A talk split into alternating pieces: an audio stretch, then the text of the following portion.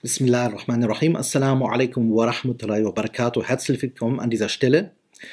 Heute möchte ich wieder einen Hadith aus den 40 des äh, Anawi vorstellen. Vom Inhalt her, wir haben schon einiges davon gehört, geht es hier um zwei Aspekte. Den Aspekt Iman und den Aspekt Istiqama. In der Grobübersetzung heißt es, dass auf die Frage des äh, Abu Amr gesagt wird, er, gemeint der Prophet wassalam, sagte, sprich, und hier steht dann, äh, glaube an Allah, oder wir könnten auch sagen, zeige unerschütterliche Überzeugung und innere Sicherheit bezüglich Allahs, wäre eigentlich genauer, und dann zeige Standhaftigkeit. Allerdings, jede Übersetzung verfärbt etwas die Wirklichkeit.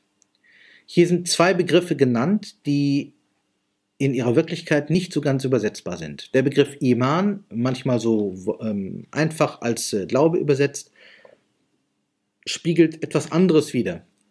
Im Deutschen, wenn ich sage, ich glaube, dann ist da eine Unsicherheit, ein Vermuten, ein eher emotionales, was mich hindrängt, überzeugt zu sein. Das ist hier überhaupt nicht gemeint, speziell in diesem Hadith nicht. In diesem Hadith geht es darum, dass jemand durch welche Schritte auch immer zur felsenfesten Überzeugung gekommen ist, ja, Allah existiert, ja, die Prophetenschaft Muhammads ist richtig, ja, der Islam ist etwas Richtiges. Und jetzt hat er Aman gefunden. Denn Iman bedeutet wörtlich Aman, innere Sicherheit, oder Amen, Überzeugung, ist da. Wenn ich sage zum Beispiel Kataba, heißt das Schreiben, Aktaba, diktieren. Wenn ich sage Athara, eine Spur hervorbringen. Athara, bewirken, dass eine Spur hinterlassen bleibt. So merkt man schon, was für ein Stamm da ist. Als Grundform habe ich zum Beispiel Amina, sicher sein. Oder Aman, ein sicherer Zustand. Oder Amen, Sicherheit. Und jetzt sage ich Iman. Das bedeutet, jemanden oder etwas in einen Zustand bringen, dass er ganz und gar sicher ist über etwas dass er bezüglich seiner Überzeugung wie in einem geschützten, absolut sicheren Bereich ist. Was passiert, wenn jemand in einem solchen Bereich ist? Er zweifelt gerade nicht. Es ist doch nicht ein sicher sein wollen oder ein Vermuten, dass Allah da ist. Das wäre arabisch wann. Das ist nicht gemeint. Hier ist Sicherheit gemeint. Der Mu'min ist eigentlich derjenige, der bezüglich Allahs und der Existenz Allahs und der Dinge des Islam seine absolute Gewissheit gefunden hat. Er zweifelt nicht. Und hier bekommt der Hadith auch seine Bedeutung. Ich kann nämlich nur Istiqama machen, das heißt ganz und gar aufrecht und gesichert der Welt entgegentreten oder in der Welt stehen, ohne dass mich etwas erschüttern kann, wenn ich auch sicher darüber bin. Wer zum Beispiel an einem Ort ist, der von Winden hin und her geschüttelt wird oder an einem Ort, der von Erdbeben erschüttert wird oder an einem Ort, wo er immer wieder aus der Ruhe gebracht werden kann, der ist ja nicht sicher. Der kann auch nicht sicher stehen, der muss immer ausgleichen. Etwa ein Seemann an Bord eines Schiffes, wenn ein bisschen Seegang ist, der muss in seinem Schritt und in seinem Stehen immer ausgleichen. Er hat zum Beispiel keinen, sprachlich gesehen, Aman. Er muss immer darauf gefasst sein, dass eine Welle das Schiff so vorwärts treibt, dass er nicht sicher stehen kann. Das ist hier im Hadith nicht gemeint sondern es heißt in der Originalsprache Qul amantu, sprich, ich bin jetzt im Zustand von Iman, Billahi, bezüglich Allahs, thumma, danach, istaqim, dann mache Istiqama. Jetzt müssten wir schauen, wie ist der Satz eigentlich aufgebaut. Im Gegensatz zu einigen anderen Hadithen, wo das Wort fa, die Partikel fa vorkommt, ist hier das Wort thumma ein rein zeitliches. Es geht also nicht um eine logische Folge, es geht auch nicht um eine Begründung, sondern es geht darum, erst muss das gegeben sein, sprich amantu, ich habe Iman, und danach, wenn das abgeschlossen ist, wenn das gegeben ist, könnte man sagen, dann istaqim, dann mache istiqama. Das bedeutet in der Logik, dass erst wenn ich Iman erreicht habe, ich Istiqama machen kann. Heißt umgekehrt, ein Istiqama ohne Iman ist unmöglich. Jetzt müsste man fragen, was ist Istiqama eigentlich? Es steht zum Beispiel nicht Sabr dabei. Deswegen bin ich mit der Übersetzung, wenn ich sage standhaft sein, auch nicht so ganz glücklich. Äh, Sabr könnten wir übersetzen mit Ausdauer oder wir könnten es mit Geduld in Schwierigkeiten ausdrücken. Aber bei Sabr gehe ich davon aus, dass ich keine sichere Sache habe. Ich kann nämlich auch ausdauernd sein in einer Lage, die mich immer wieder ins Schleudern bringt. Das ist hier aber gar nicht gemeint. Der Hadith redet von zwei, man könnte sagen, statischen Dingen. Die Welt bewegt sich um uns herum, aber wir haben zwei statische Dinge. Das eine ist der innerliche Aspekt, Iman, und das andere ist der äußerliche Aspekt, Istiqama. Was bedeutet Istiqama? Es kommt von dem Begriff Qama Yakumu, stehen, aufrecht sein. Auch zum Beispiel, wenn man sagt, die aufrechte Gestalt eines Menschen ist Qamatul Insan. Wenn wir äh, sagen, zum Beispiel das Gebet bestehen lassen, sich zum Gebet erheben und aufrecht sein, sagen wir, das ist der Iqama. Deswegen gibt es ja auch von den Rufen den Adhan und den Iqama. Bei Iqama steht man auf und steht aufrecht, symbolhaft wie auch innerlich. Bei Istiqama haben wir auch die Verbindung zu dem Begriff As-Sirat al-Mustaqim, nämlich der Weg, der Lebensweg, As-Sirat, der geprägt ist von einem aufrecht, aufrechten Vorwärtsgehen, von einem Gang, der nicht mit Verkrümmung oder mit Hinneigen zu einer Richtung verknüpft ist. Das wird äh, auch in verschiedenen anderen Stellen im ehrenwerten Koran ausgedrückt wo nämlich verglichen wird, äh, was denn vorzuziehen sei, dass jemand gewissermaßen auf der Herde umherkriecht oder jemand, der aufrecht geht und dabei auch innerliche Aufrichtigkeit zeigt. Stichwort der äußerliche Gang ist Symbol für das Innerliche. Hier in diesem Hadith haben wir jetzt etwas, was wir so noch nicht hatten, nämlich äh, zwei statische Bilder. Die anderen Hadithe waren eher dynamisch. Hier geht es um zwei statische Zustände. Das heißt, der Prophet a.s. sagt hier, sprich zuerst Amantu und dann zeige in deinem Handeln Istiqama. Übersetzen wir das mal. Sprich etwas, und das soll auch in deinem Inneren sein, bezeuge heißt das im Grunde. Bezeuge mit deinem Wort, was in deinem Inneren schon ist, und dann lass dieser Bezeugung auch eine Handlungsweise folgen. Denn Istiqama ist eine Handlungsweise. Istiqama ist das praktische Handeln.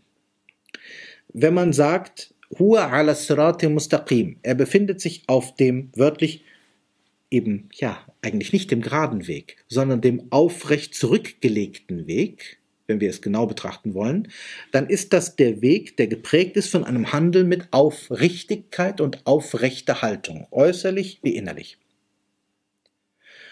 Und wenn er hier sagt, thumma staqim, es bezieht sich auch zurück auf etliche Hadithe, die eine ähnliche Formulierung haben, heißt das, dann aufrichtig bei einer Sache bleiben. Nicht einknicken, sich nicht krumm machen, nicht einer Sache oder einer Meinung hinneigen. Das bedeutet aber, wann neige ich mal der einen oder der anderen Meinung zu, wenn ich selbst nicht sicher bin in meiner Haltung? Das genau ist hier gemeint. Erst sollst du sagen und also auch haben, im Sinne von Iman, eine feste Haltung.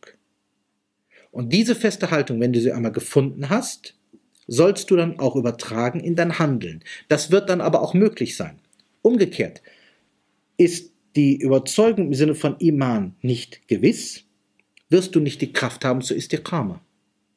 Das können wir jetzt im Alltag sehr gut beobachten. Betrachten wir mal den Durchschnittsmuslim und die Durchschnittsmuslimin, die ja in der Regel das tägliche Pflichtgebet nicht tun. Da könnte man fragen, warum nicht? Istiqama ist natürlich auch das Verrichten des Pflichtgebetes, unter anderem. Und das ist ein schönes Beispiel. Fragt man jetzt so jemanden, dann sagt er, ich bin überzeugt bezüglich Allahs. Ich bin überzeugt, dass das Gebet auch Pflicht ist. Ja, ich leugne das alles nicht. Aber er macht es nicht. Oder mal tut das, mal tut das nicht.